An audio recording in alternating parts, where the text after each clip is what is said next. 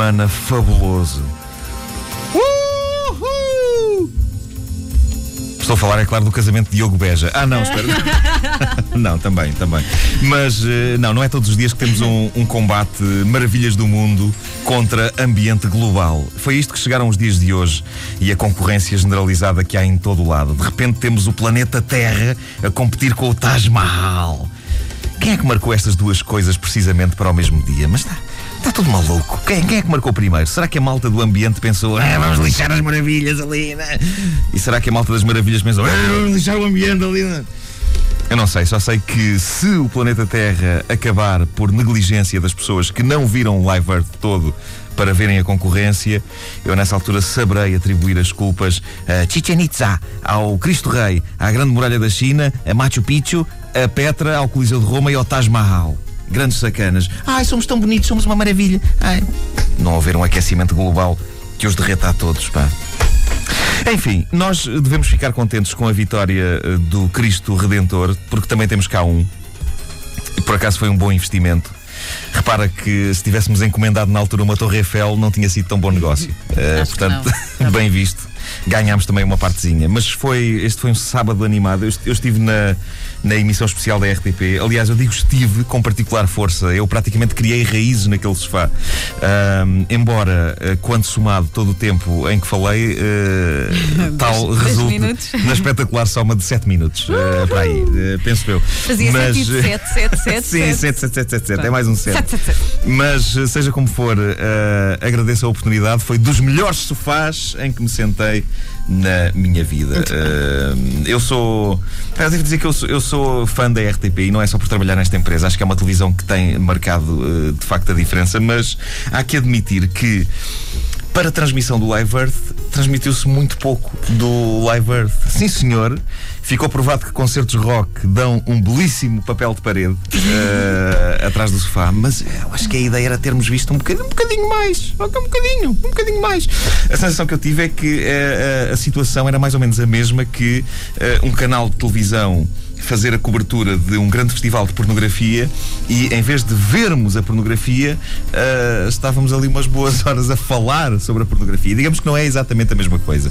Ponham-se na pele de um espectador de uma emissão especial de maratona uh, sobre um grande festival de uh, pornografia e que em vez de ver pessoas nuas a fazer coisas, vê pessoas vestidas a dizer Isto é de facto uma emissão extraordinária. São mais de 24 horas a acompanhar a par e passo a fotografia que se desenrola neste momento em cinco continentes. Uh, Informam-me neste momento que em Wembley já começou o show de Rebecca Del Rio e James Cock. E eu aproveito então para conversar com este nosso convidado, que é o Dr. Simões Fonseca, sobre lubrificantes. Senhor Doutor, eh, então quais os melhores do mercado? Como está a indústria de lubrificantes em Portugal? E enquanto vemos uma pessoa extremamente vestida a falar, vemos ao longe, projetado na parede, aquilo que nos parece ser a Rebecca Del Rio e James Cock em ação. Quando finalmente se liga a um dos palcos do Festival Internacional de Pornografia, já se chega na altura do. Ah! Acabou. Bom, e já está a terminar a atuação de Vanessa Sachs e de Bobby Dick. Uh, paciência. Uh, vamos então voltar à conversa com o Dr. Simões Fonseca. Doutor, em termos de vibradores, como está essa indústria uh, em Portugal? Ora bem, falando concretamente dos concertos, e pondo agora os vibradores de parte, houve alguns momentos inesquecíveis. Uh, eu não sei se tu viste Shakira.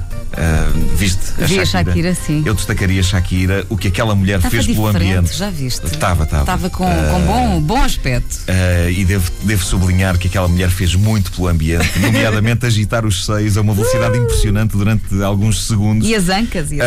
mas os seios, é, é, que houve um momento, não sei se tu viste, houve um ela momento uma... em que ela fez.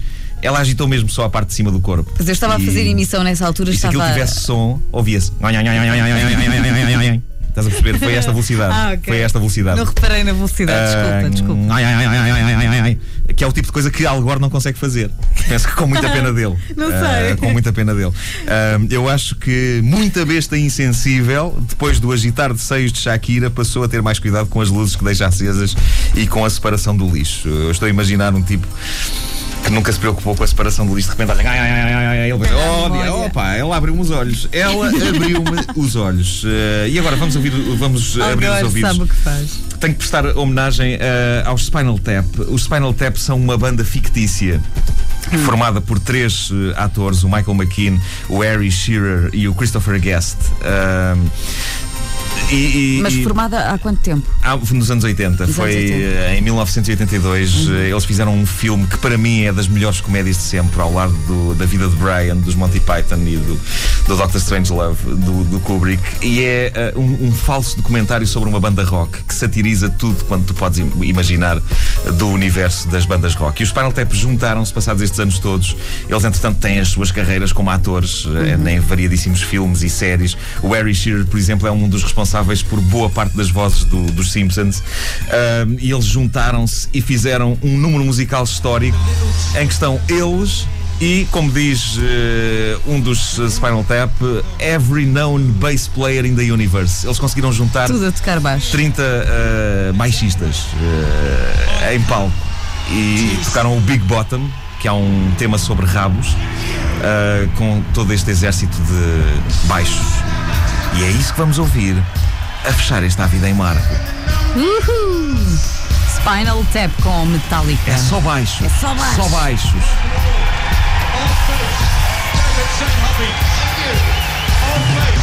Spinal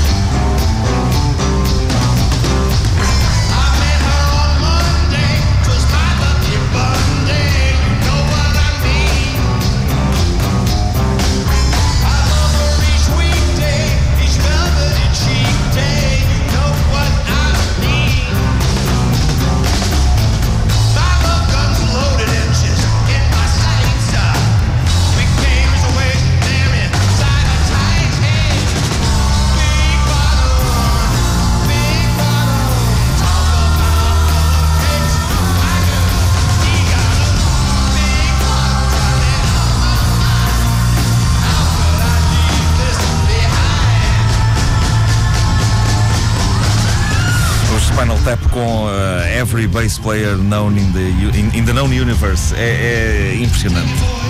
30 uh, baixos. 30 baixos, mas não, não confundir com pessoas. Não, não, baixinhas, baixinhas não. É não, mesmo são, 30 baixos músicos. Estava lá toda a gente, basicamente. Foram, foram buscar pessoas a todas as bandas, a Metallica, a Foo Fighters, uhum. uh, segundo parece, até o James Blunt. Também esteve lá. Uh, e pronto, e aos Spinal Tap, passados todos estes anos, desde a sua fundação. Uh, foi um bonito momento. Um bonito momento que penso que a RTP não transmitiu. Não ouviram desde o início? Querem ouvir outra vez? Ouçam esta rubrica em podcast antena3.rtp.pt